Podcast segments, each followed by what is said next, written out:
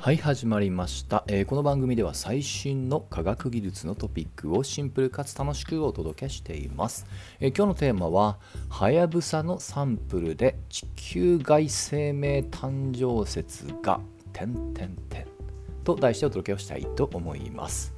まあ、ちょっと思わせぶりなタイトルですけど、えーつい最近、えーアメリカの科学雑誌「サイエンスに」えーこのはやぶさ2のサンプルの解析による新しい論文が特集されました。はい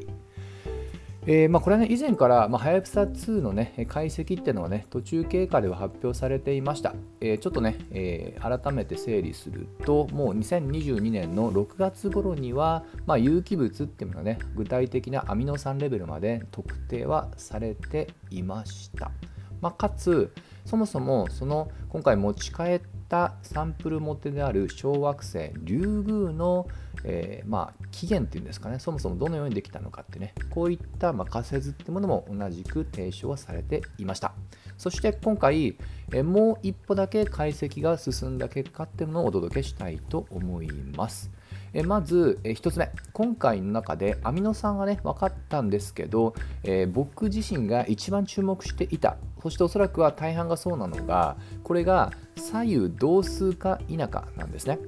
うん、いきなり左右同数って言われてもピンとこないと思いますが、えーこのアミノ酸には、えーちょうど鏡に映したら右と左ちょうど鏡反転に映るような一応区別っていうのができるんですね。はい、見た目上同じだけど、まあ、例えば分かりやすいで言うと今の例えの通り右手と左でもちろんねめちゃくちゃ似てますけどもピタッと、え3次元で重ね合わすことできませんよね。うん、ちょうど鏡で反転したらバチッと重なれますけど同じじゃないですよね、まあ、そういうことを言ってると思ってください。同じようにアミノ酸というね3次元構造も、えー左、えーこの鏡でちょうど反転するって意味で2種類ありますと。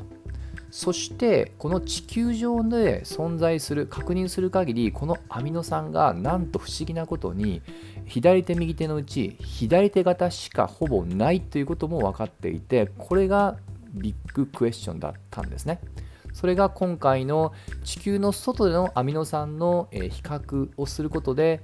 もしね地球の外でも地球と同じように左手に偏っているのであればもしかしたら地球の生命は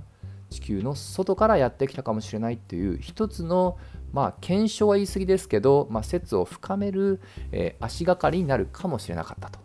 というね、えーまあ、状況があったと思ってください。で結論言いますと答え、まあ、答えて言いますか結論は左右同数であったということが今回の論文発表で明らかにされています。はい、つまり今回の結果からは、えー残念ながら、まあ、宇宙飛来説の方にとっては残念ながら生命誕生は宇宙から来たものとは、まあ、言えないっていうね、えーまあ、ことが今回言えると。はい、もちろんそれを否定されたわけじゃなくあくまで竜宮に関してはっていう正し書き付きでしたと。はい、というのがまず1つ目です。でもう1つが今後のあの竜宮の起源そもそもどうできたのかっていう話なんです。でこれについてもちょっとね状況設定ということで以前からの仮説2022年に発表された仮説っていうのを1つ添えておきます。えーまずこれは太陽系の外からま来たのではないかと。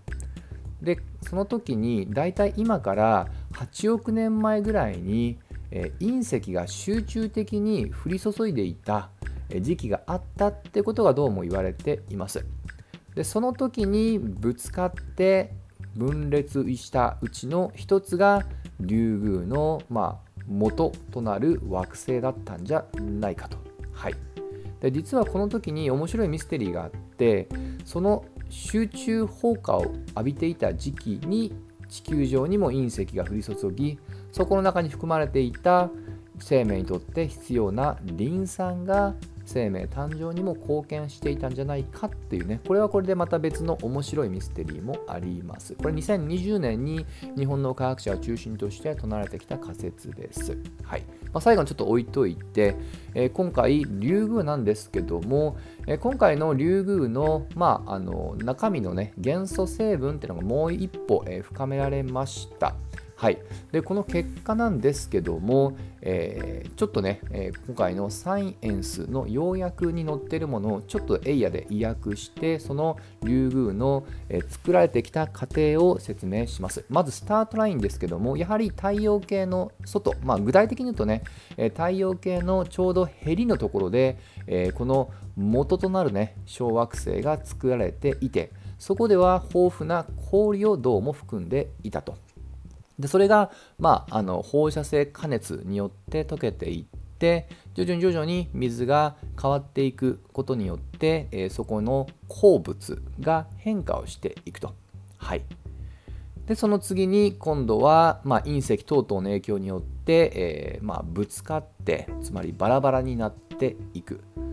はい。まあ、破壊はされるんですけども、えー、今回は広範囲にそれによる熱っていうものが与えられることがなくそして、えー、ぶつけられた結果つまり破片のうちの一つのリュウグウが、えー、その衝突した場所から離れたところで放射された物質ってものが改めて集まってきてできたというね。まあ、ちょっとね、若干複雑な気もしますけど、まあ、要はね、あのビリヤードのようにね、球がぶつかってきました、バラバラになりました、そしてそれがまた離れたところで集まって凝集して、竜宮になりましたっていうね、大まかに言うとこういった流れだと思ってください。はい。でちなみに、まあ、初めにね親である、まあ、小惑星がもともとできたって言いましたけど大体時期が200万年、えー、前と大体ね載っていますなんか思ったよりあの何、ー、て言うんでしょうね最近だなっていう印象がありました。え先ほど触れましたもともとの仮説のね8億年前とはね今回のモデルっていうのはもっともっとね直近の、えー、形成の流れみたいですね。なので本当の初めの一歩っていうわけではないと。はい。ということが今回の発表から分かってきた。まあ、これについては何か新しい驚きというよりは、まあ、より精緻になんとなく従来言っていたことをもうちょっとだけ、えー、分解して見ましたっていうようなイメージを持ちました。えちょっと残念ながらまだ細かく本文まで読めていないので、あくまでサマリーを読んだ中での感想だと思ってください。まあ、もし本当に興味ある方は、えー、もともとの、えー、まあ、米国のサイエンス誌の論文っていうのがね、ちょっと一部有料ですけど見れますので、覗いてみてください。いずれにしても今回言えることは、まあ、残念ながらね、一部の方にとっては期待をしていた地球外生命起源由来を証明することはなく、まあ、かつ、ただ一応プラスって意味で言うと、竜宮が作られていくモデルってものがより精緻に形成、あの精緻にそのモデルが分かったので、まあ、これはね、応用ってものがね、今回の地球だけではなく、太陽系の惑星を研究する方々にとっては、まあ、より、えー、意味のある結果だったのかなと感じます。はい。いずれにしましても、まだまだね、研究続いていますので、えー、今後も新しい衝撃の結果が出てくることを心待ちにしています。といったところで、今回はここまで。また次回一緒に楽しみましょう。